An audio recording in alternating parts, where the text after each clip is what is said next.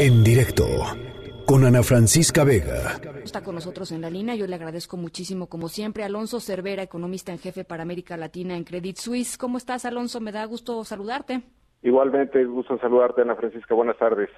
Pues este, a ver, la cosa ya no venía bien, ¿no? Este, eso ya lo sabemos, había recortes en la previsión de crecimiento, eh, había, está, está, el tema de, de, Pemex y de, la, y de la deuda de Pemex, está el tema de los grandes proyectos de infraestructura con dudosos, con dudosos, este, em, digamos, beneficios económicos para el país, en fin, eh, pero esto terminó, digamos, por, por, por cambiar el, el panorama económico, ¿no? Sí, efectivamente, como tú bien dices, eh, usando términos médicos, si la economía mexicana fuera un paciente, era un paciente que ya estaba delicado antes de que llegara el virus. El año pasado México no tuvo crecimiento, la actividad económica se contrajo 0.1%, cuando muchos de los otros países crecían. Estados Unidos creció al 2.3% el año pasado. Entonces, el paciente ya estaba débil y se le vino un shock enorme con lo del coronavirus y con el cierre de la economía mundial. Es un paciente débil de entrada y también es un paciente muy expuesto, la economía mexicana, a lo que pasa en el mundo. Es una economía muy abierta y cuando el resto del mundo está cerrado, pues eh, nuestro sector exportador lo va a resentir y por eso vamos a tener una contracción económica muy aguda en 2020 esta contracción económica em, podría ser eh, de alguna manera aminorada con, con, políticas públicas del, del gobierno federal o, no hay salida? Yo creo que no nos vamos a evitar una contracción económica importante en 2020, simplemente las fuerzas son mayores, eh, lo que está pasando en Estados Unidos, lo que está pasando en el mundo. Sí creo que podría aligerarse de alguna forma con una política fiscal más expansiva, más gasto de gobierno y también con tasas de interés más bajas.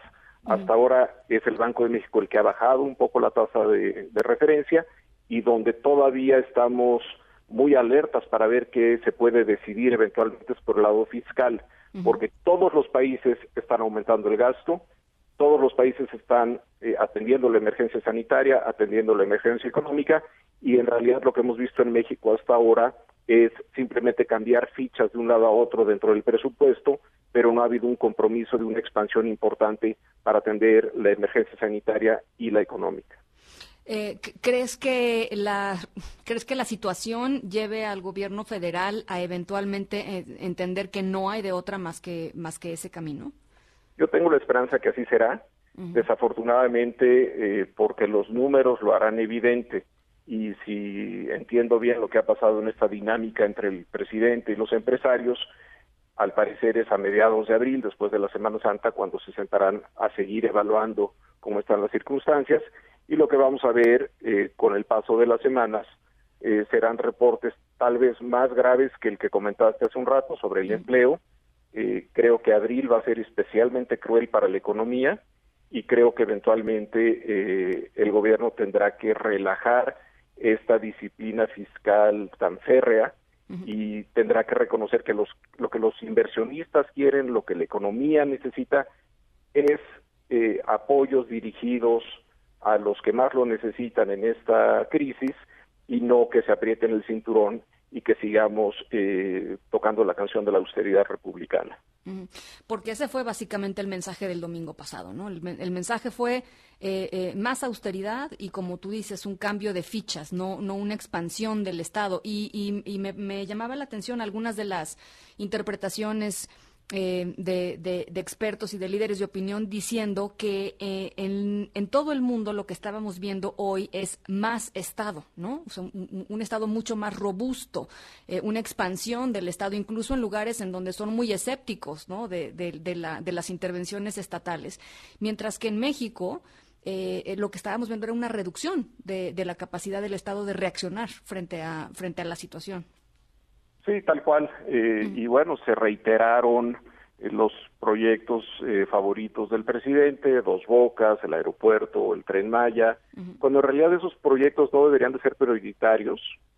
De entrada, la rentabilidad es dudosa y segundo, podríamos estar, estar dirigiendo esos recursos que hoy se destinan a esos proyectos para emergencias sanitarias y económicas.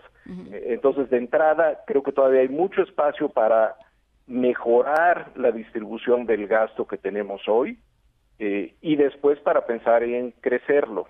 Y como tú apuntas, eh, muchos, bueno, todos los países, muchos de los países están impulsando sus economías. En nuestra región no nada más es el estímulo brutal que hay en Estados Unidos, pero países hermanos como Chile están aumentando su déficit fiscal en cinco puntos del PIB. Es una cifra enorme. Eh, y creo que en México debemos de, cambiarnos el chip y saber que esta es una emergencia temporal, se puede hacer una expansión del gasto temporal y se puede prometer que se va a financiar en el futuro con impuestos o con algunas otras cosas, pero de entrada hay que atender a la gente eh, que le está pasando mal por el tema de salud y atender a la gente que le está pasando mal por un mercado laboral muy, muy débil. Que además es eso, ¿no? Eh, Alonso, no, no, quizá no habíamos puesto demasiado énfasis en este asunto, pero finalmente cada día que pasa, cada día que no está sucediendo esto de un, del gasto extraordinario, pues es un día eh, perdido en términos de, calidad hospitalaria, quizá de estábamos escuchando hace rato reportes en varios lugares de la República Mexicana médicos que sean o enfermeras, personal sanitario que se ha contagiado porque no estaban contando con la con los insumos necesarios para atender los casos de, de COVID, en fin, son estamos hablando de dramas muy reales, ¿no? Este y muy y muy documentables, ahí están. Sí, y, desafortunadamente creo que fue la noche del 27 de marzo, viernes 27 de marzo, hace dos semanas, cuando casi dos semanas, cuando finalmente se decretó en el diario oficial eh, la emergencia sanitaria y cuando se dio luz verde a la compra de medicinas y de equipo para atención médica Estamos hablando del 27 de marzo que empezamos a buscar medicinas y equipos, cuando en teoría veníamos preparados desde hace meses atrás. Entonces, ese, ese es un tema. Bueno, Alonso, pues yo te agradezco muchísimo. Ojalá podamos conversar un poquito más adelante eh, en las siguientes semanas, pero por lo pronto gracias por estos minutitos. Gracias a ti, Ana Francisca. Saludos. En directo con Ana Francisca Vega.